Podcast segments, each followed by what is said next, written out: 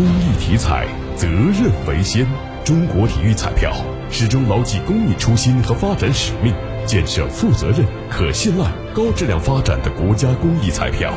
公益体彩，乐善人生。疫情防控措施优化调整之后，昨天交通运输部也公布了最新的相关措施，取消了一线人员定期核酸检测和对乘客测温的要求。